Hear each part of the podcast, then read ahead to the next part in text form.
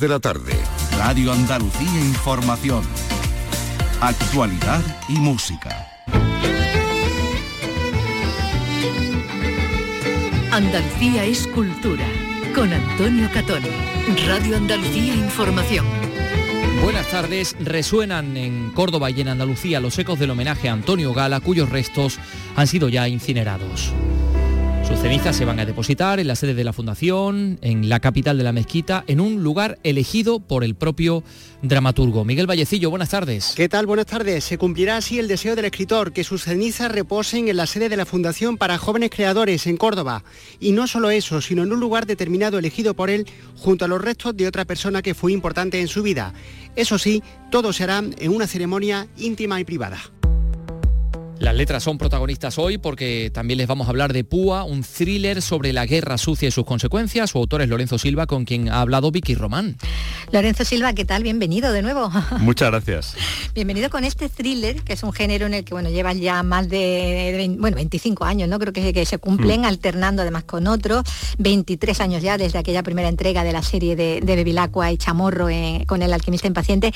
Pero aquí hay, bueno, se puede decir que hay un cambio de registro con un protagonista narrador en primera persona y ningún espacio ni temporal ni geográfico concreto. Escucharemos a Silva en unos segundos y también mucha música. Por ejemplo, esta de la que le hablaremos, pero eh, antes les queremos hablar de la Orquesta Sinfónica Simón Bolívar bajo la batuta de Gustavo Dudamel porque hoy se ha presentado en el Caixa Forum la exposición Symphony, un viaje al corazón de la música diseñado por el prestigioso director venezolano al que esperábamos en la presentación, pero no ha asistido, ¿no, Carlos? Buenas tardes. No, bueno, no ha podido venir. Se trata de una especie de viaje, una experiencia que permitirá al visitante vivir y disfrutar la música como si fuera un músico de la Mahler Chamber Orquesta gracias a la tecnología, la tecnología de realidad virtual. Podrá incluso entrar en el interior de los instrumentos. Ahora sí tenemos a los auroros de Priego. Porque los toques tradicionales de guitarra en el marco de las fiestas participativas han quedado declarados manifestación representativa del patrimonio inmaterial. Así aparece hoy en el BOE y entre todos ellos pues están los aguinaldos del sureste peninsular, de las provincias de Jaén, Granada, Almería, los rosarios como estos de Priego o los verdiales malagueños. Edición número 46 del Festival de Teatro de Elegido ha echado el telón. El concierto del violinista Ara Malikian con su gira mundial ha puesto fin a una edición que ha contado con 6.000 espectadores solo en las salas del auditorio de Elegido. Y el Gran Teatro de Córdoba va a recuperar este sábado una ópera Gonzalo di Córdoba, estrenada con éxito en Oporto en 1857, aunque luego apenas se representó, luego se lo contamos. Comenzamos con la realización de Miguel Alba y la producción de Ray Angosto. Andalucía es cultura, con Antonio Catoni.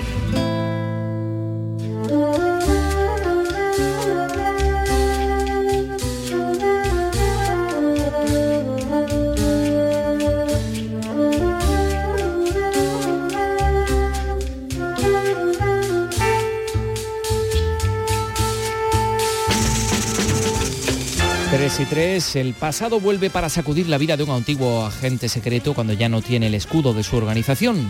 Participó en la guerra sucia del Estado, convencido de su causa, la defensa de una sociedad democrática y de las víctimas inocentes contra la violencia terrorista. Pero el tiempo ha pasado, no todo salió bien y la justificación es muy lejana, mientras que él ya no puede abandonar el lado oscuro.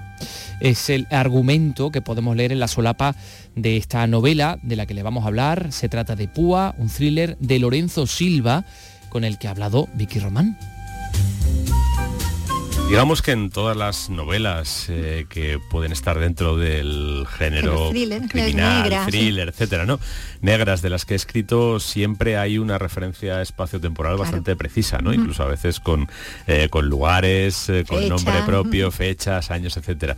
Aquí no, aquí, aquí preferí, bueno, pues en el fondo es una manera también de, conectar con mis orígenes como lector. A mí como lector, pues en mi adolescencia, por ejemplo, me gustaba mucho Kafka y me gustaba mucho esa especie de de indeterminación de sus historias, aunque luego si conoces Praga y si conoces la biografía de lo Puedes identificar, ¿no? Sí, lo puedes identificar. Pero, pero bueno, esa, esa vocación de, no identificar ni el tiempo ni el lugar y tener una aspiración de que la historia tenga algo de universal, algo de intemporal. En este caso me interesaba esa dimensión, más que acercarme, bueno, la historia es una historia muy oscura de alguien que se ve implicado en un episodio de guerra sucia contra una organización terrorista y luego pues eh, a la vuelta del tiempo, eh, digámoslo así, vuelve a las andadas porque un amigo, un antiguo camarada, lo reclama. ¿no?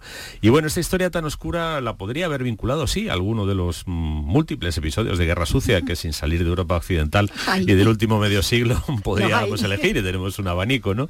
Eh, pero he preferido esta, esta intemporalidad, esta universalidad, porque más que la peripecia concreta, ¿no? O la anécdota concreta de un determinado episodio de Guerra Sucia, que además en los que tenemos más más cerca, pues hay aspectos que son hasta un poco chuscos, hasta un poco toscos, ¿no? Pues prefería acercarme de manera más directa y más eh, sustancial a lo que es el dilema moral que hay detrás de, un personaje como este, ¿no? De alguien que en principio, eh, por razones que él cree que son buenas y que son incluso nobles, ¿no? Pues defender a una causa justa, eh, mantenerse leal a un amigo, ayudar a su hija que está en problemas, pues está dispuesto a hacer cosas que, que no son justas y que no son nobles. ¿no? Bueno, es el relato, como dicen, ¿no? que gira alrededor de esa guerra sucia ¿no? contra, contra el hmm. terrorismo, eh, con la peripecia de este antiguo agente secreto, ¿no? en esa sombra, ¿no? Púa, el que le da título, llevando una nueva vida que, bueno, que oculta la, anterior desde esa inofensiva apariencia de una librería, ¿no? y desde una librería donde él hace a su manera también su justicia. ¿no? Sí, bueno, él... con pequeños detalles. Claro, él, para, para mm, en su actividad anterior, pues una de las eh, habilidades que ha desarrollado es la de parecer quien no es. Y, también él lo dice en algún momento la de resultar invisible, porque es eh, curiosamente es como todo lo contrario, ¿no? De, la pulsión del tiempo en el que vivimos, ¿no? Todo el mundo quiere visibilizarse lo máximo posible. Bueno, pues él ha aprendido a ser completamente invisible. Y la manera que ha encontrado después de abandonar su, vida anterior y bueno, hacerlo además por buenas razones que luego se cuentan, pues es eh, regentar una librería de viejo, una librería de viejo donde él pues es un inofensivo librero, aunque como veremos al principio no es tan inofensivo, ¿no? Pues porque a la hora de comprar y vender libros, alguna, de alguna de las manipulaciones ¿no? a, las que, a las que se ha aficionado tanto no, no, puede, no puede evitar, no puede evitar caer en ellas. Bueno, como decía, no su pasado le empuja a volver a actuar, pero claro, ahora ya sin ese paraguas de la organización, estamos hablando de la compañía, ese hmm. sí, ese es el, el hmm. nombre, ¿no? Sí, hay dos historias, una que es su pasado, que es como él se incorpora a esta oscura agencia paraestatal que gira bajo el nombre de la compañía, no se dice nada más. Es bueno, pues un negociado que supuestamente sigue órdenes de, las autoridades, pero, que, no forma parte oficialmente de, nada. Y luego hay una segunda historia, que es la historia del presente, que es bueno, pues la respuesta al amigo, al amigo que le llama para bueno, pues que intente sacar a, su hija de, de los apuros en los que está. En la primera historia forma parte de una organización, es un engranaje de una organización que además es relativamente sofisticada, ¿no? A diferencia de las organizaciones, efectivamente es bastante sofisticada. La gente es bastante escogida, en fin, bueno. Sin embargo, la, la historia del presente, él está solo, él está completamente, completamente solo, ¿no? Y lo, asume. Entonces hay un contraste entre las dos historias, entre alguien que es un miembro de una organización que en cierto modo le sostiene, le ampara, le, le exige, pero también le da un paraguas, y la, esta parte del presente. Llanero solitario y además no se, sabe, muy bien contra qué. Él, cree saber contra qué al principio, pero bueno, pronto descubrimos que, que hay unas cuantas cosas que no están en la superficie. Bueno, en la, primera frase, en su presentación, digamos, al lector, eh, se tiene por mala persona, ¿no? pero no se justifica, ¿no? Eh, y de hecho en su pasado, así que hay un, hecho determinante para, para tomar ese camino que toma, hmm. ¿no? igual sin ese hecho. Él dice que es una mala persona y yo creo que lo dice por coherencia y por sinceridad. ¿no? Eh, también vivimos en un tiempo en el que nadie ha hecho nunca nada. y, nadie es responsable de Nadie confiesa nunca ya en un juicio, nadie asume ninguna responsabilidad. Siempre que pasa algo malo, pues hay otro a quien se le puede transferir el fardo ¿no? para que lo arrastre y para que nos libere de él. Él no, él no, él es todo lo contrario. Él asume lo que ha hecho, lo cuenta. Eh, en cierto modo, eh, el relato es una especie de catarsis para contar su verdad, no, no para caer bien. Él lo intenta intenta caer bien y por tanto empieza reconociendo que es una mala persona porque es coherente, porque, bueno, al final, ¿qué somos? ¿no? Mm, yo tengo cada vez más dudas de que seamos lo que decimos, porque he visto a mucha gente decir cosas que no piensa y cosas que no le representan y que no representan su modo de vida. ¿no? Creo que es más fácil pensar que nos parecemos eh, o somos en mayor medida lo que hacemos. Y lo que este hombre hace durante buena parte de su vida es el mal, el mal a otras personas. Y también creo que da una medida más precisa de lo que somos, lo que queremos. Y lo que este hombre quiere durante mucho tiempo pues es causar el mayor daño posible a otras personas. Es verdad que porque, eh, no, no porque sea un sádico, ni porque le divierta hacer el mal. Sí, porque piensa que está en el lado correcto. Sí, porque cree que esa es la forma de hacer justicia en una situación excepcional en la que los medios habituales no son No llegan. Bueno, él está, va a vivir así siempre en los márgenes, ¿no? En ese, en ese lado oscuro, traspasando las líneas rojas, porque el fin para él justifica los medios. Eh, y bueno, que tiene muy claro que, debe defender a los inocentes frente a los violentos y que esa lucha, como decir, no, pues mm. es justa y si hay que buscar atajos para mm. ello, pues se hace, ¿no? Lo que es verdad es que como ya lo cuenta todo desde su madurez, y eso es quizá lo que a mí me interesaba, ¿no? Y me interesaba, La perspectiva, ya, Claro, me interesaba porque también el libro, aunque es una ficción, sí que parte de testimonios, ¿no? Bueno, los últimos 10 años he tenido oportunidad de hablar con gente muy variopinta y además creo que he tenido la oportunidad de, alcanzar cierta confianza con ellos, con gente que ha tenido experiencias difíciles, ¿no? Bien, por ejemplo, en el marco de la lucha antiterrorista contra los distintos terrorismos que, eh, que hemos tenido en los últimos años. Eh, personas que han formado parte de organizaciones terroristas y que como tales pues mm, se han aplicado además a bueno pues a planificar fríamente por ejemplo un asesinato ¿no? y buscar el momento más ventajoso para matar a alguien por la espalda o a gente que ha estado en, conflictos bélicos ¿no? y en esos conflictos bélicos pues también ha habido situaciones en las que se ha tenido que plantear cómo le hago el mayor daño posible al enemigo porque en medio de la batalla al enemigo no se no, se, agua. no se mide ¿eh? o sea no dice va a ver le voy a hacer el mínimo daño posible, ¿no? En medio de una batalla, el enemigo hay que hacerle el mayor daño posible, Y dentro de eso, pues eh, esta gente con la que yo he podido hablar, que algunos hacía ya bastante tiempo, lo que me interesó precisamente era que ellos no recordaban esto como, como algo neutro, ¿no? Como algo eh, que, que no pudiera ser sometido a cuestión. De ello, de hecho, ellos se preguntaban, ¿no? Decían, oye, yo creo haber estado, eh, yo creía haber estado, eh, creía que estaba defendiendo algo justo, ¿no? Pero a la vuelta del tiempo ya depende del perfil. ¿eh? por ejemplo, una persona que con la que hablé que había estado en ETA, pues tenía muchas dudas respecto de la justicia de aquello, ¿no? Quien había estado, por ejemplo, en el hecho antiterrorista y a lo mejor había estado en alguna conducta un poco excesiva, pues decía, bueno, sí, era excesiva, pero con eso evitábamos atentados, con lo que estábamos salvando vidas, ¿no? o quien está en la guerra, pues dice, hombre, sí, tuvimos que matar a unas personas, pero es que nos iban a matar a nosotros. Pero incluso con esas justificaciones, al final, eh, cuando pasa el tiempo, lo que queda es, eh, sobre todo, bueno, dependiendo de lo que hayas hecho, eh, si tú has matado a una persona, eso es un acto que en principio no, es, un acto de, humanidad, no es un acto que consideremos neutro, es un acto que tiene una gravedad y que, y que acarrea un peso, ¿no? Un peso en la memoria y un peso en la conciencia. totalmente. Bueno, como decía, bueno, él, tiene esa tiene esa percepción, por lo menos en el principio, cuando él mm. empieza eh, en ese en esa tarea, eh, cuando ya no es solo una convicción personal, sino que ve que hay todo un entramado extraoficial que, que, tiene esa misma esa misma idea que él, mm. porque bueno, como cuentan incluso en las democracias más garantistas. Puede ocurrir, ¿no? De hecho ha ocurrido, ¿no? Sí, y, entra, ese factor de la camaradería, ¿no? Es decir, si uno está solo, es muy difícil que, dé ciertos pasos. si uno forma parte de una organización y está con personas que tienen la misma determinación y además esa organización la dirige alguien que es hábil y que sabe en cierto modo manipular a las personas que tiene sus órdenes, eh, sabe retarles para que en el fondo pues también esté en juego su orgullo, esté en juego su, eh, su vergüenza torera, ¿no? Al final estas cosas pasan, ¿no? Si tú estás en un grupo de 10 personas y 9 se manchan las manos y tú no, eh, pues lo que te van a decir es tú, no te comprometes, ¿no? tú, te, tú no tienes el mismo compromiso que tenemos nosotros y al final esos factores ambientales acaban pesando mucho en la intervención de ciertas personas. Cuando vas a episodios concretos en los que la barbarie se ha impuesto sobre la civilización, ¿no? Y valen pues tanto estas guerras sucias como las guerras normales, las guerras civiles, las revoluciones, las algaradas, eh, pues hay personas que, claramente se dejan arrastrar, que no, se atreven a, oponerse. Bueno, él tiene claro ¿no? que, hay que, acudir a la ayuda de los amigos porque no serán tantos ¿no? los que se pueden tener en, ese ambiente, como tú decías. Sí, sí, sí, y, sobre todo no hay muchas personas con las que comparta esa experiencia. Y, esa misión es la que le va a enfrentar, como decíamos, ¿no? a esos actos del pasado, a su condición ¿no? humana también. Eh, el que tiene asumido que si la vida es corta, en general, en su mundo todavía más, ¿no?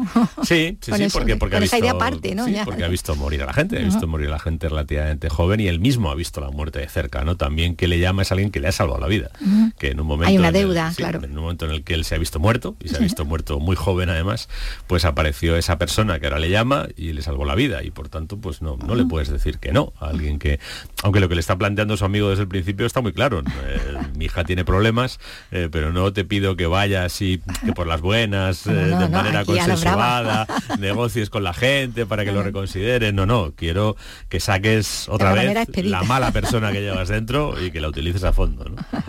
bueno, que, a pesar, Púa, ¿no? a pesar de esas aparentes seguridades ¿no? que, pueda tener, no puede evitar, como estamos diciendo, ¿no? que se le planteen dilemas morales, sobre todo mm. cuando ya va pasando el tiempo ¿no? y va madurando mm. también la, persona que es.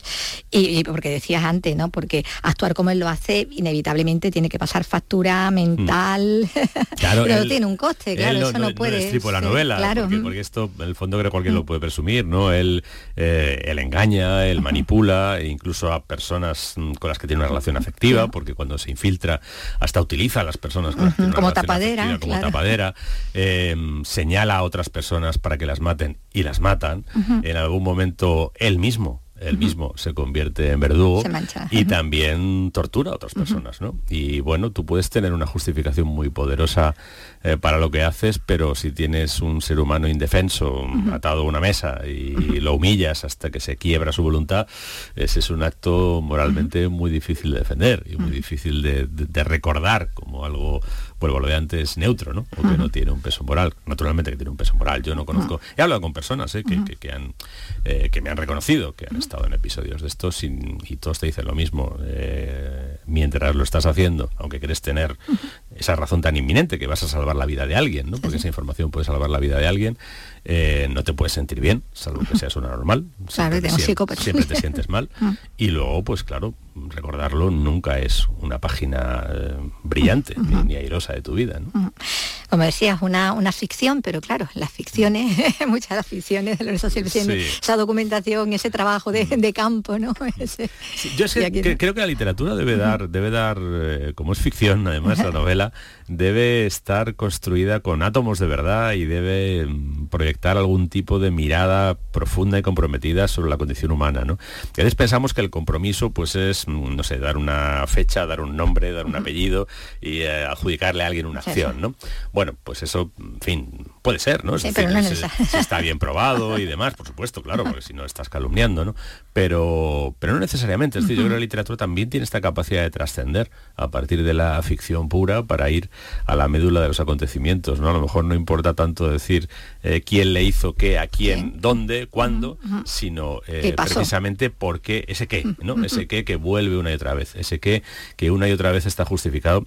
Pensemos de las formas más extremas, ¿no? Eh, por ejemplo, una de las formas típicas de la guerra sucia es el asesinato extrajudicial. ¿No? Eh, asesinar a alguien que supuestamente ha cometido un delito, eh, una ejecución al pero sin darle oportunidad de, ir a un juicio, de tener un abogado, de que haya unas pruebas, de que haya un debate contradictorio y unos jueces o un jurado, después de haber probado con derecho a defensa unas cosas, pues decidan, ¿no? Bueno, pues este acto tan extremo lo ha perpetrado una y otra vez un señor, eh, además a plena del día y sin ocultarlo, un señor que es premio Nobel de la Paz y hasta donde yo sé no se lo han retirado, que es eh, Barack Obama, no, no se lo ordenó. El asesinato extrajudicial de Osama Bin Laden, que efectivamente estaba acusado de graves delitos, pero nunca tuvo derecho a un abogado, ni a un juicio, ni justo, ni injusto, ni nada, fue directamente suprimido, pero como él muchos más, ¿eh? como él muchos más, con aprobación directa de un presidente que a la vez era premio Nobel de la Paz y que aceptaba en no pocos de esos casos daños con laterales. Es decir, le decían, la única manera de acabar con este hombre es matarlo ahora y bueno, pues tiene alrededor a su familia. Y en esa familia hay niños, pero lo matamos ahora o no lo matamos. Y se ha dado el paso, ¿eh? Lo que decíamos, ¿no? El fin. y se ha dado el paso, ¿eh? o sea que, sí, se ha hecho. O sea, que no es una cosa tan rara. que no es ficción. Sí, sí, no es una no, no, no, ninguna ficción. Bueno, pues es lo que, lo que nos trae eh, de vuelta a Lorenzo Silva, este, este thriller con este protagonista, con Púa, que acaba de publicar eh, en Destino. Pues muchísimas gracias. Muchas gracias a ti, Vicky, un placer.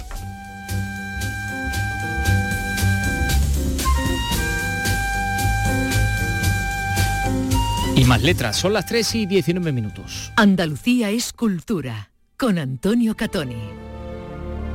Los restos mortales de Antonio Gala han sido ya incinerados a la espera de que sean depositados en la sede de su fundación. Era la voluntad de uno de los vecinos más ilustres de Córdoba que su familia y el patronato de la fundación van, van a cumplir. Miguel Vallecillo nos lo cuenta. Había dejado dicho que antes de morir quería que sus cenizas fuesen depositadas en la sede de la fundación que lleva su nombre y que se encuentra en la capital cordobesa. Llegó incluso a dejar explicado el sitio concreto de depósito y que también se colocasen las de otra persona muy allegada a él que tenía guardadas en su casa. Su sobrino José María Gala, director de la fundación, lo explica todo. Está designada la persona que tiene que depositar mm, la ceniza y el sitio donde Antonio quería y que estén junto a las cenizas de otra persona que Antonio guardaba en su casa con él desde hace muchísimos años. Se hará en una ceremonia íntima en una fecha que no se va a hacer pública. En la playa se bañaba una niña angelical y acariciaba las olas su figura escultural. Al entrar en la caseta a quitarse el bañador. Aquí está Sara Montiel. Le decía a su bañero que con acento de candor, tápame, tápame, Tápame, tápame, tápame, que estoy mojada. Claro. Pobre tica, en mi pueblo. Qué lástima, necesitaba que la taparan. Pues esta mañana, Carlos, ha recibido sepultura en Torremolinos Sandra Almodóvar, la artista e imitadora de Sara Montiel, también conocida como Sandra Almodóvar por cierto que fue encarcelada, fue vejada en los años 70 por su condición sexual, aunque ha desarrollado una carrera profesional en Torremolinos que le llevó incluso a participar en la película La mala educación de Pedro Almodóvar. Sí, sí, fallecía este domingo a los 73 años. Decían de ella que era la perfecta imitadora de, de Sara Montiel.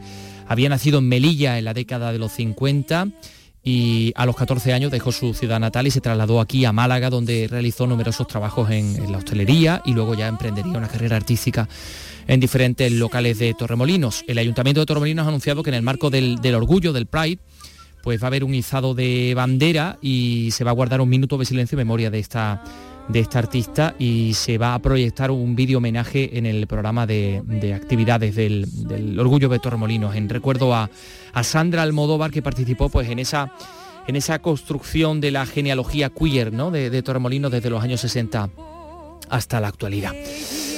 Bueno, pues son las 3 y 22. Eh, enseguida vamos a, hablar de, de, música, bueno, de una exposición, de una exposición centrada en la música de una forma Mm, en fin, eh, muy curiosa, muy inmersiva. Eh, lo dicho, va a ser dentro de unos segundos. De lunes a viernes a las 4 de la tarde tienes una cita con el flamenco. Los conciertos y festivales, los recitales, los homenajes, las citas imprescindibles de este arte genuino de nuestra tierra. La mejor selección de nuestra fonoteca. Portal Flamenco de lunes a viernes desde las 4 de la tarde con Manuel Curao. Radio Andalucía Información.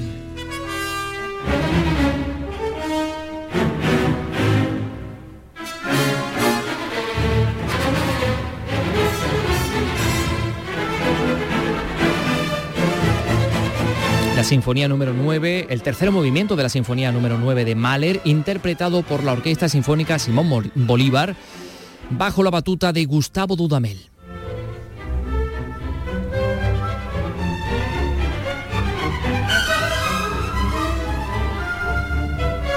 porque el genial director venezolano está detrás del proyecto del cual les vamos a hablar. Llega al Caixa Forum de Sevilla Symphony, que es una exposición de realidad virtual que nos coloca dentro de una orquesta sinfónica.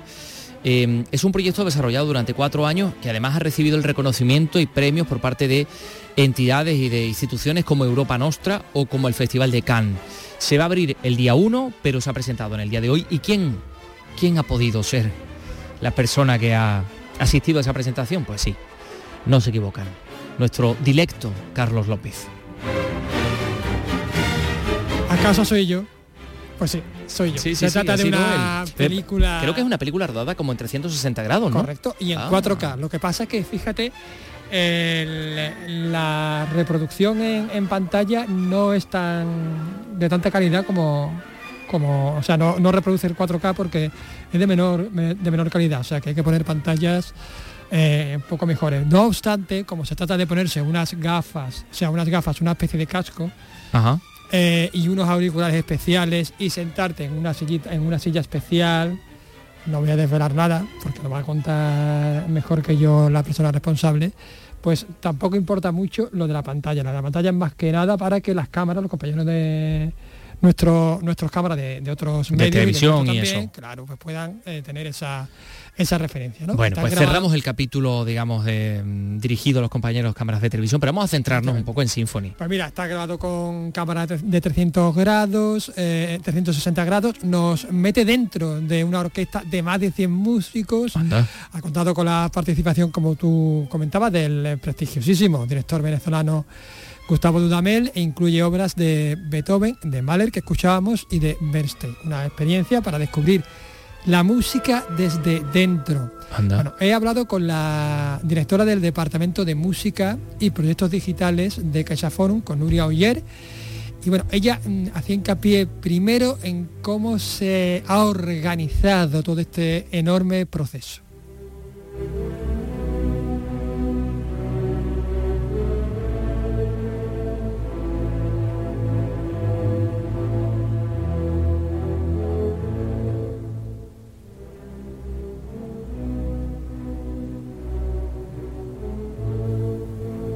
Mientras estamos localizando el sonido de Nuria Oyer, tenemos que decirles que esto que estamos escuchando es el tercer movimiento de la séptima sinfonía de Beethoven, que también está incluido en esta experiencia, ¿eh? que suena así de bien, sinfonía número 7 en la mayor, opus 92. Y aquí está la directora del Departamento de Música y Proyectos Digitales, Nuria Oyer. Para realizar todo esto lo que necesitábamos era un gran teatro, una gran orquesta y sin lugar a dudas un maestro de referencia. Tuvimos la gran suerte que Gustavo Dudamel en el minuto uno creyó en el proyecto, se entusiasmó y fue él quien pidió que además de tener una gran orquesta, teníamos que tener también una orquesta de gente joven. Esa orquesta de gente joven juntada a la orquesta, a la Mahler Chamber Orchestra, que es una de las mejores orquestas del mundo, una orquesta además formada con músicos procedentes de muchos sitios que se reúnen en determinadas épocas para realizar eh, estas fantásticas giras, pues nosotros tuvimos la suerte de pillarlos al final de, una gira eh, a principios de, de, agosto y poder realizar todo esto. Entonces, Juntamos también con ellos una joven orquesta, también con músicos de la Fundación Gustavo Dudamel, procedentes de todo el mundo, y eso también nos, nos, dio pie a poder realizar esa primera parte de la película, esa parte en la que todos hemos llegado desde la calle, nos hemos sentado aquí y hemos podido ver un poco cómo el mundo de la música está presente en todas las formas de vida. El que vive en el campo tiene mil referencias del sonido de la naturaleza.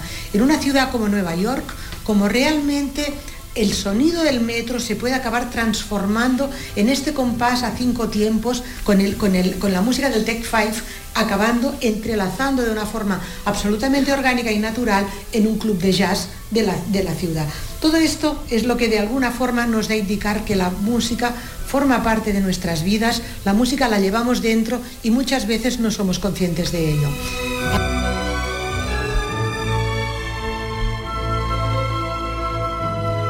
Vaya, pues eh, utiliza una tecnología muy avanzada. Eh, o sea que yo llego, me pongo las gafas, me meto dentro de la orquesta, las pero... gafas, los auriculares, son auriculares especiales sí. y en un sitio, en una, en una, silla que... de, sala de cine, con 25 butacas, porque lo que, de lo que se trata es precisamente pues de mantener esa experiencia individual, pero al mismo tiempo colectiva eh, de, ir tú a un concierto, o sea, de no entrar en una especie de sala de cine masiva, ¿no? Y de tener esa eh, experiencia emocional que es lo que se busca. Eso es lo que yo te iba a preguntar, si yo, bueno, pues estoy rodeado de los músicos, ¿los puedo tocar también o no? Claro, hombre, no, no, están, es decir, no los vas a tocar, pero sí. O sea, que no es interactiva. No es interactiva ah, porque es una escucha, o sea, lo que se busca es escuchar. ¿Emocionar quizá? Emocionar en una grabación 360 ah, sale todo. Es decir, cuando tú colocas la cámara aquí en medio, pues saldría este bolso que está aquí, saldría el cable de la cámara. Entonces, para evitar todo este tipo de cosas, realmente colocábamos la cámara, tiene que salir todo el mundo de la sala y dejar solo el, el momento de la grabación. La siguiente dificultad es que este tipo de grabaciones no se pueden ver en directo, porque como es la unión de dos cámaras, no podemos tener, a ver, dale al play, que vamos a ver qué, nos ha funcionado y qué no de este take. Ajaja, esto no vale. Entonces teníamos al pobre Igor con unas gafas en las que tenía una única oportunidad de ir viendo como un loco qué es lo que había fallado y por qué había que repetirlo. Todo esto no tenías tiempo de apuntar porque estabas con las gafas, con lo cual era un ejercicio realmente muy estresante veo en directo porque había aquella única oportunidad de verlo y volvíamos a la, a la, sala y decíamos, bueno, pues ahora vamos a retocar esto, por favor, usted no se toque el pelo, el otro no se rasque, porque realmente, aunque la cámara no te esté enfocando a ti, en cualquier momento sale todo lo que está ocurriendo en el set de grabación. El otro gran misterio, ¿cómo pudimos grabar la música? Ah, habrán visto que cuando estamos entre los contrabajos, tenemos un primer plano de los contrabajos, que cuando movemos la cabeza la música nos acompaña. Esto es la mayor dificultad de este proyecto y lo que realmente no se puede ver.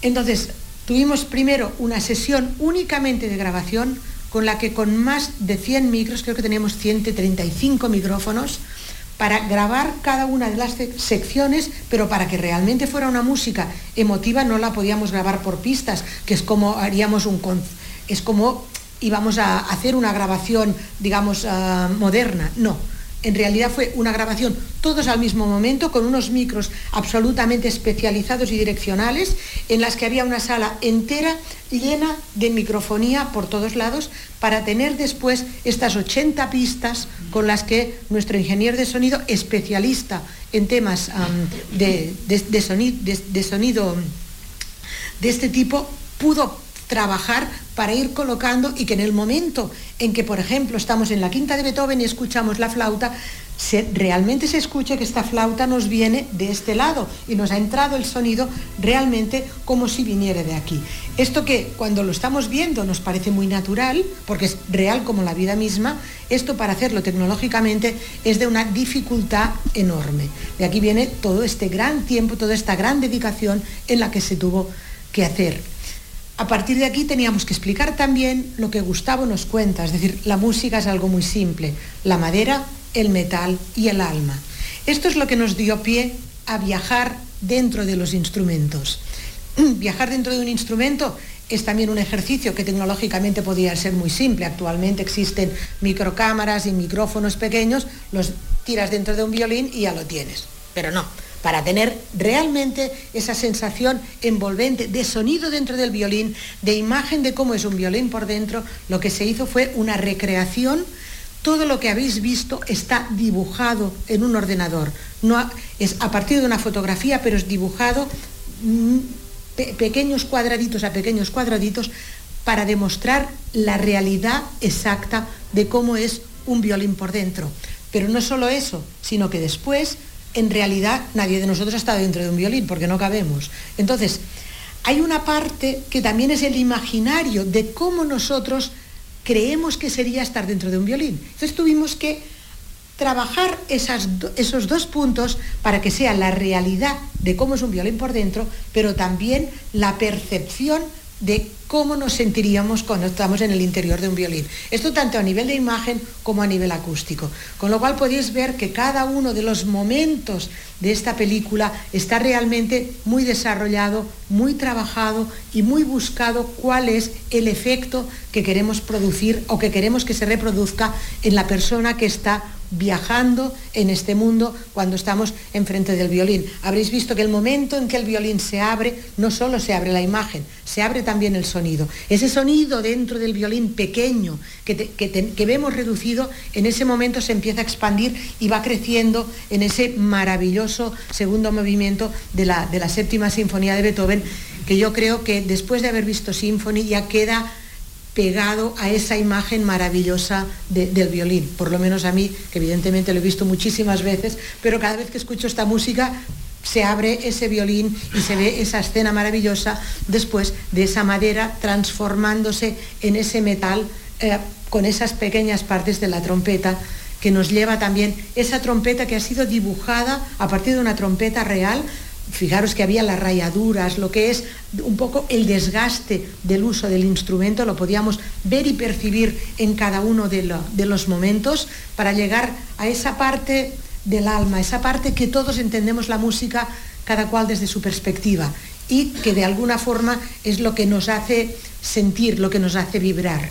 Ahora que hablamos de vibración, pensaréis también, la silla también vibraba, sí, la tecnología también nos ha ayudado para hacer los graves de una forma muchísimo más presente. La silla en unos momentos determinados tiene, luego, luego, luego os enseño una, tiene un vibrador que es lo que nos ayuda a amplificar estas sensaciones. Aquí podéis ver que tenemos un ordenador de estos tipo mochila, que ya de alguna forma cuando se pidió la silla se hizo una, un prototipo especial para que tuviéramos ese espacio con esa ventilación para poder tener el ordenador dentro y todo este cableado que es lo que hace lo que conecta todos los ordenadores para que realmente cuando disparamos todo esto nos llegue. Y además para que tengamos el sonido que necesitamos y aquí debajo también tenemos la parte de la vibración, que es lo que nos provoca cuando estamos en esas partes más graves y de más, eh, y de más volumen, esa, esa sensación de, vibración para que realmente la experiencia sea, sea total y sea al máximo. En el fondo, lo único que hemos hecho es amplificar todos los tipos de sensaciones que nos puede producir la música para colocarlas en esa realidad y ayudar un poco a todo el mundo a viajar, a estar en ese mundo de la música, a dejarse un poco llevar y a poder entender un poco qué es lo que pasa muchas veces en el otro lado.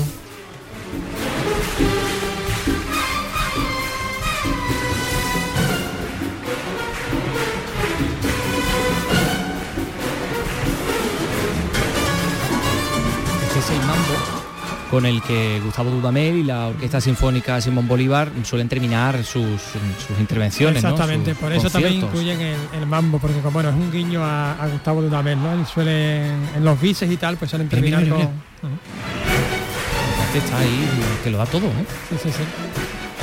Bueno, pues eh, tenemos que recordar que estamos escuchando a Nuria Oyer, que es la responsable del Departamento de Música y Proyectos Digitales de, la Fundación eh, Caixa y que nos está hablando de Symphony, que es una exposición de realidad virtual que nos coloca dentro de una orquesta sinfónica bajo la batuta de Gustavo Dudamel. Eh, Ahí ha habido un momento en el que has podido preguntar, ya te han dejado. sí, me han dejado eh, y he podido preguntar, no voy a poner todas las preguntas porque soy un poco intensito sí, sí. como son. No lo vamos a llevar, sí. Bueno, pero, vamos a escuchar algunas preguntas que ha realizado Carlos López. Le quería preguntar sobre el elemento subjetivo de que hay en la película, que yo creo que es el éxito ¿no? de la película. Ha mencionado usted que cuando giramos la cabeza, efectivamente, en la, la música nos sigue pero incluso ha habido un momento prácticamente de interacción, ¿no? Durante precisamente el, mambo de Bernstein, ¿no? Yo me he girado un momento hacia la izquierda y he visto ahí los percusionistas que parecían que me miraban, ¿no? Que te estaba como invitando a bailar o a, continuar, ¿no? Pues sí, realmente esa, interacción es, provocada, es decir, se tuvo, se tuvo que trabajar. Pensad que nosotros, digamos, cada uno de nosotros con sus gafas, lo que equivale es a la cámara. Entonces era tenéis que mirar a la cámara. Entonces, si miran a la cámara, te están mirando exactamente a la persona. Nosotros lo que hemos hecho es sustituir de alguna forma una persona por una cámara, no poner una cámara en medio, que esto es completamente diferente. Por eso tenemos la percepción de ser un músico más. Para poder realizar todo esto, se tuvo que hacer una maqueta con todos los músicos a escala real, con lo que era el Teatro del Liceo, para, hacer, para que un ordenador nos hiciera todos los cálculos de dónde había que colocar la cámara para que la imagen no quedara distorsionada. No sé si habéis tenido muchas experiencias en realidad virtual, pero las primeras películas especialmente, y eso ya lleva ese rodaje se hizo en el, año 19, con lo cual ya lleva cuatro años, y la tecnología va muy deprisa. Entonces, ah, en aquel momento, las cámaras, una de las cosas que pasaba es que cuando tú colocabas la cámara, pues a lo mejor yo vería a Moisés enorme y a Marta que está allí muchísimo más pequeña. Es decir, la, la distorsión no es exactamente el ojo humano. Entonces, poder hacer todos estos cálculos de dónde tenía que estar cualquiera para que no hubiera, para que tuvieras una sensación natural y una sensación real, fue un trabajo absolutamente de locos. Entonces, esta es la historia, digamos, de esa subjetividad en ese momento en el que las órdenes que tenían es mirad todos a cámara, no miréis al director, sino ¿por qué? Porque lo que se pretendía es esto, es decir, es demostrar ese hemos tocado para ti para ti que es un para todo el público, pero en realidad como lo vives, como ella comentaba muy bien antes, de una forma individual. Eso en realidad, nosotros siempre decimos que es una experiencia individual, pero que la, que la vivimos de forma colectiva. ¿Por qué es importante también vivirla de forma colectiva? Porque en el fondo todos hemos empezado un camino y lo acabamos con la misma, en, el mismo tiempo. Y todo esto se, se, transmite, porque si no tú has acabado, ya te quitas las gafas, el otro todavía no. Entonces se corta constantemente el ambiente. Hecho de poderlo vivir simultáneamente es otra de las cosas, digamos, que hacen que la experiencia sea muy especial. También les, voy a decir que realmente esta es una de las primeras experiencias en realidad virtual que van ah, sincrónicamente todos los usuarios. Esto en un inicio, cuando empezamos, nos dijeron, esto no se puede hacer entonces tuvimos que encontrar la fórmula de poder hacerlo y nuestros compañeros del Departamento de Tecnología sufrieron muchísimo para que realmente pueda haber allí una máquina que le das al botón y la peli va al mismo momento en, todas las, en todas las gafas. También le quería preguntar por qué estos tres autores, Mahler, Beethoven y, Bernstein. Ah, muy, pregunta muy interesante. para nosotros era muy importante poder utilizar referencias que todo el mundo conociera. Entonces, Beethoven, tanto especialmente la quinta, que es lo que nos introduce a todo este mundo, creo que es la obra del mundo de la música clásica más conocida, es decir, cualquiera le puede sonar, a lo mejor no sabrá que es Beethoven, a lo mejor no sabrá que es la quinta, pero sí que habrá escuchado alguna vez esa, esa música. La séptima ya no es tan conocida, pero también lo es. Y la otra parte, la parte de Mahler, es porque necesitábamos ese ambiente determinado, digamos, en una música que no fuera que fuera más, ah, menos descriptiva y bueno, Igor escogió Mahler y nos pareció estupendo y al final la parte de Bersen ya os he contado que era un poco también ese final de fiesta, pero además ese, ese final de fiesta muy vinculado también a Gustavo Dudamel. La diversión, el momento de la fiesta final, el momento de, un poco de expansión, ¿no? que la música puede ser íntima, puede tener, puede tener muchas... Ah, la música nos sirve para casi todo, ¿no? También para divertirnos, ¿no? Y entonces, bueno, era un poco e, ese momento final. Bueno, le quería preguntar qué es lo que, lo, que ha tenido más, dificultad a la hora de mezclar o de unir o de mantener el equilibrio entre tecnología y alma. Uf, esto ha, sido, esto ha sido muy difícil. Lo que es muy importante cuando realizas un proyecto tecnológico es tener claro cuál es el objetivo y no perderse del objetivo.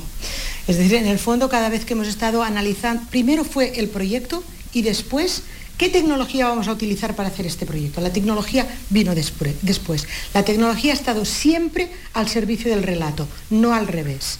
Entonces, eso ha hecho que hayamos hecho renuncias. Es decir, habríamos podido hacer tecnológicamente cosas mucho más, quizá punteras, quizá que, a las que hemos renunciado porque no tenían sentido dentro de lo que era el proyecto. Porque si no, a veces se puede producir que un proyecto de este estilo se convierta en un catálogo tecnológico. Porque realmente cuando tú hablas con el que te vende la tecnología, lo iba a querer poner todo. Y aquí lo que podríamos hacer es que si la gente toca no sé qué, se suena, no sé qué. Bueno, no, esto podría ser un juego, pero no es el proyecto. Fijaros que el proyecto, nosotros hemos llegado, nos hemos sentado y no hemos hecho nada nos hemos dejado llevar. ¿Por qué? Porque lo que queremos en este proyecto en concreto, quizá en otro vamos a tener otro objetivo, pero era fomentar la escucha activa. Actualmente es muy importante escuchar, Creemos también, este es un gran proyecto pedagógico, especialmente también pensado para jóvenes que lo disfrutan muchísimo y fijaros que no tienen que hacer nada, dejarse llevar, que es una de las cosas que más les cuesta, porque lo que les gusta es tocar y enseguida tocamos. Si empezamos a tocar y a decidir, no estamos escuchando. Entonces, hemos quitado toda esta parte interactiva, entonces es una experiencia pasiva, pero emocionalmente muy activa. Pero lo que, sí, lo que no haces es interactuar más allá que con el pensamiento y con la mirada, sin tocar, sin, sin poder cambiar de ninguna cosa. Pensamos también que el proyecto tiene un ritmo suficiente para que nadie se aburra y la verdad es que no hay tiempo de ver todo lo que hay. Es decir, lo hemos visto una vez y nos hemos perdido muchísimas cosas. Por lo cual mi consejo es que cuando hayamos acabado, quien quiera quedarse, ¿verdad, Es que nos dejas? Vale, quien quiera quedarse va a, poder, va a poder volver a verlo, porque realmente en un segundo pase descubres muchas más cosas, ya sabes de qué va, y entonces te puedes dedicar a mirar, a darte la vuelta por completo, verlo, el fragmento de la trompeta, por ejemplo, es muy divertido si lo ves del revés. Es decir, hay miles de posibilidades, pero claro, en, una vez no tienes tiempo realmente de, verlo todo. Ahí está el mambo. Bueno, pues ya saben, Symphony abre sus puertas en el CaixaForum de Sevilla el día 1 de junio ¿eh? Eh, y dentro de nada, ¿no? Es el Sí, sí, dentro de nada. El jueves. El jueves hasta este el 8 de octubre, ¿eh? todo el verano. Bueno, pues ahí va a estar. Gracias, Carlos López. Queda un cuarto de hora para las 4 y queremos eh, que escuchen a Luz Casal. Se fini, se fini la comédie, tout avait commencé comme une pièce à succès dans le décor tout bleu d'un théâtre de banlieue. Nous n'étions que nous deux. Ha sido nombrada en Francia comendadora de las artes y las ciencias, la, adoran los, franceses. Eh, una carrera exitosa de varias décadas con una voz inconfundible. Eh, por cierto, tenemos que decir que una enamorada de Andalucía, eh, amiga de Silvio, de Silvio Fernández Melgarejo, del que, contaba cosas siempre maravillosas. Justo antes de la pandemia. A, Luz Casal, efectivamente. Le encanta la Semana Santa, por cierto, de, Sevilla y de Málaga. Y, nos alegramos mucho por este reconocimiento en el país vecino. Comendadora de las artes y las ciencias en Francia. Eh, en fin, reconocimiento a su enorme talento. Em, hoy, hoy, es el día 30 de, mayo, San Fernando, el, patrón de Sevilla, se han entregado medallas de, la ciudad de Sevilla y ha habido también algunos algunos nombres de la cultura y ha estado, bueno, pues Paz Vega, eh, la Asociación Amigos de la Zarzuela, Pilar Alcalá, Kiko Veneno o Alberto, pero ahí ha estado también reconocido José Bratomasa. Y su hijo, Gabriel de Pies Plomo, eh, en el, eh, este acto de, entrega de la medalla a, José de la Tomasa, su padre, pues le ha cantado por sorpresa, acompañado por la guitarra de David Araal. Fíjate qué momento. Que nació en la Macarena. Ay, de pies plomo y la tomasa. Y había nacido y en la Macarena. Y en el cartel de su casa. La siguirilla y la reina.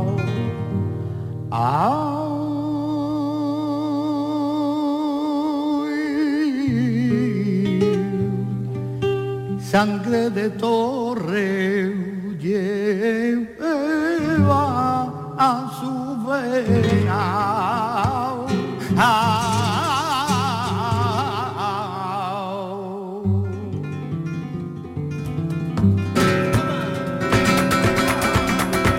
Con un fandango le he hecho un pregoncito, ¿no?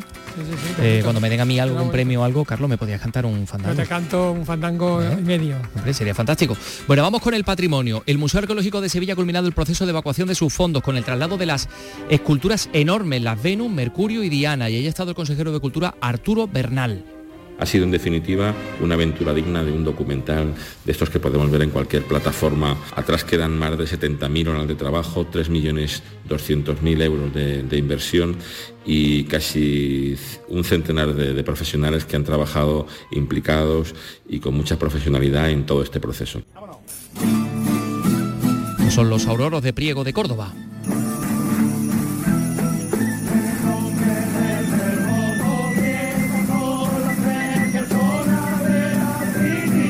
Los toques tradicionales de guitarra en el marco de las fiestas participativas quedan declarados manifestación representativa del patrimonio cultural inmaterial. Hoy se ha publicado en el BOE. Eh, ¿De qué estamos hablando? Pues de la práctica de la guitarra tradicional, la guitarra asociada a las comunidades rurales, a su papel como elemento socializador, eh, como, en fin, pues eh, toques tradicionales de la guitarra en ese marco de las, de las fiestas. Se ha reconocido expresamente eh, varios territorios de Andalucía, eh, este, digamos, estos toques tradicionales de guitarra están muy representados, eh, muy representados y muy bien representados en la parte sur de la península y en Canarias.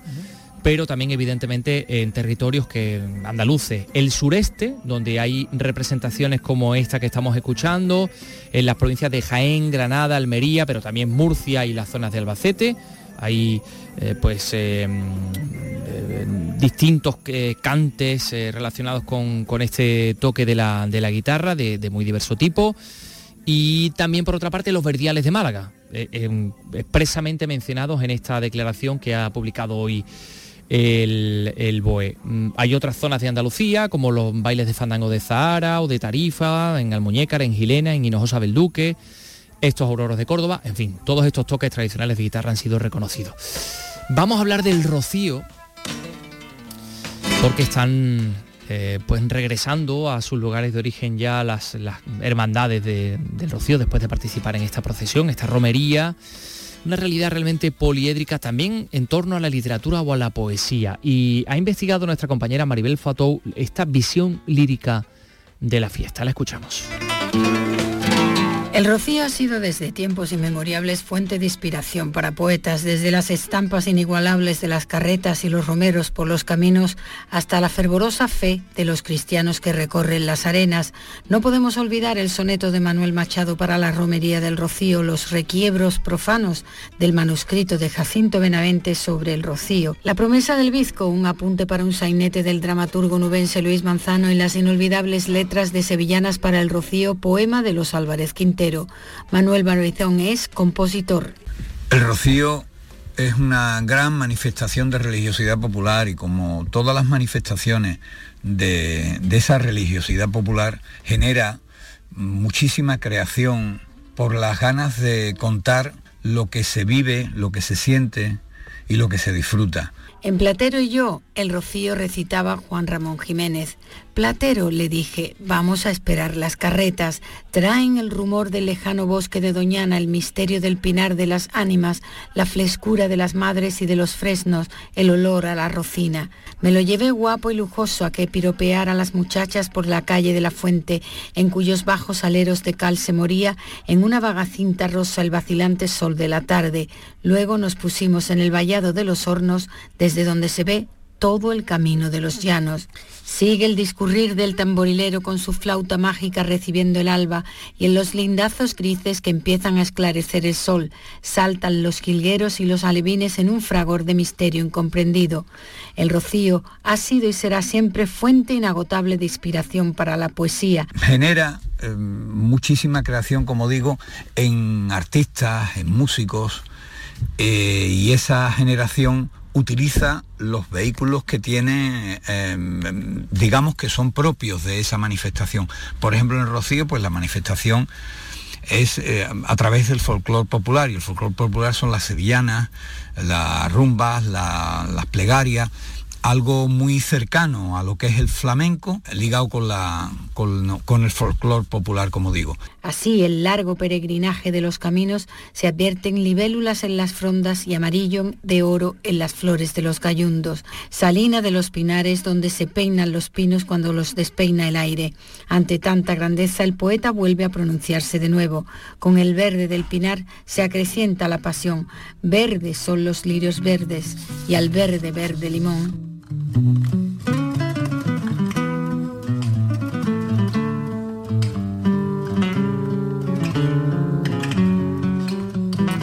Retrato lírico de la romería del Rocío. Em, queda tiempo para contar, bueno, para hacer balance del Festival de Teatro de Elegido, que se ha celebrado en su edición número 46 eh, con un concierto de Ara Malikian, ah, pues se ha puesto fin a esta, a esta edición que, mira, solo en el auditorio, eh, por el auditorio de elegido han pasado 6.000 personas, o sea que ya eh, de la marinera, ¿no? Almería, José Antonio Fuentes.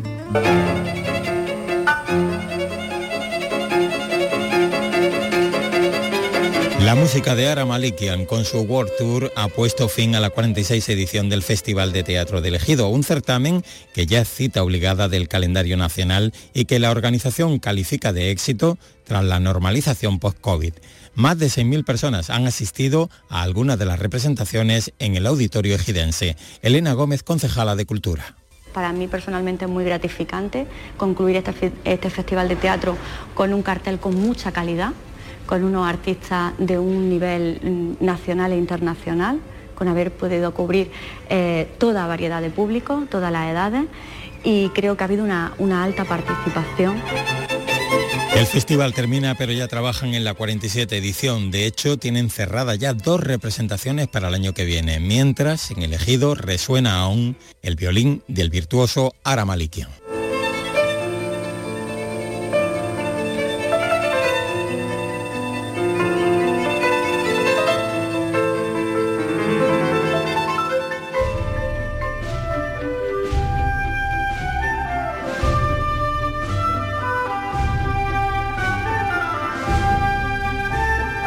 Dentro de nada, pues será la festividad del Corpus Christi que se celebra tradicionalmente en jueves en algunas localidades andaluzas, entre ellas en Granada, en Sevilla. Em, en Granada además en la feria, la Feria del Corpus. Bueno, pues em, hay una de las tradiciones más acendradas en el Corpus granadino que es la de las carocas. Las carocas, em, eh, todo el mundo sabe lo que es la caroca. Bueno, Miguel Alba sabe perfectamente qué es una caroca, Ray Angosto también. Me encantan, de hecho. Carlos López. A Miguel Alba le gustan mucho las carocas. Son unas quintillas. Eh, unas quintillas, un verso popular de cinco versos, ¿no? Que bueno, en fin. Un pequeño poema. Sí, pero que vienen acompañadas con un dibujito, ¿no? Bueno, pues fíjate, eh, tú sabes que en la Universidad de Granada viene muchísima gente de muchos países del mundo, porque es una de las ciudades, eh, de las universidades más importantes y, más prestigiosas del mundo. Y los alumnos internacionales Se han, digamos, se han enrolado en esto de hacer carocas. Eh, se han sumado a esta tradición. Se le ha hecho la. Sí, sí, le han dicho, oye, ¿por qué no hacéis carocas también vosotros? Total, le han dado como una especie de tutorial. Le han dicho cómo tiene que ser una, una caroca y las han hecho y se exponen en el patio del Centro de Lenguas Modernas en el Realejo. Susana Escudero, cuéntanos. Como hay que ser granadino para saber qué es una caroca, una quintilla que recoge con sarcasmo algún hecho de la ciudad en el año acompañada por una ilustración, cuando la universidad publicó las bases, también publicó una guía para conducirse por esta tradición. Ramón Barquero, promotor de la idea por ser personas que vienen de otros países, de otras culturas, que hablan otro idioma, iban a tener dificultad en entenderlo. Entonces ya te digo que hemos elaborado una guía de en qué consiste una quintilla, el tipo de rima, el tipo de métrica, cómo funciona, que tiene que ser una composición con un tinte irónico, sarcástico. Como era de esperar, la experiencia Made in Granada ha llegado a estas carocas. Hay alguna que habla de la experiencia del alumno en la relación con la señora de la casa donde vive, muy graciosa. Hay otra que habla del calor en Granada. Refleja un poco el choque cultural que ellos tienen cuando llegan a Granada o cuando viven en Granada, ¿no? O por supuesto la dedicada a la estrella de nuestra gastronomía. Dice así, de la fiesta salgo ahora a comer con la señora la tortilla de patata. Si no la pruebo me mata. Juro llegar sin demora. Así se siente abril, así se siente abril. Pues mira, Talia, como hoy Carlos, hace 28 años eh, sucedía algo que nos, sorprendía a todos. Eh, Antonio González Flores, su cuerpo sin vida, pues aparecía eh, en su residencia, ¿no?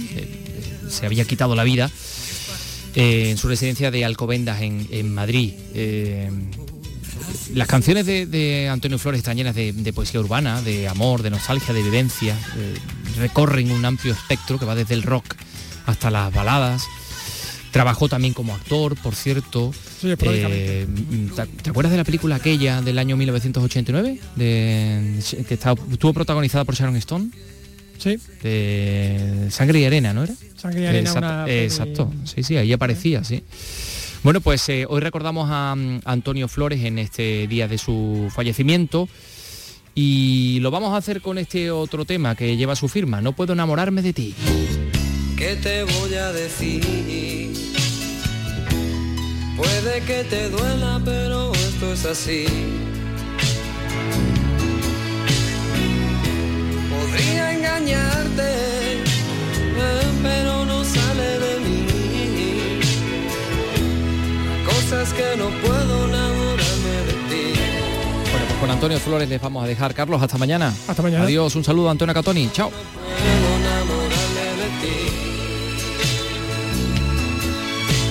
Eh, Yo no puedo enamorarme de ti.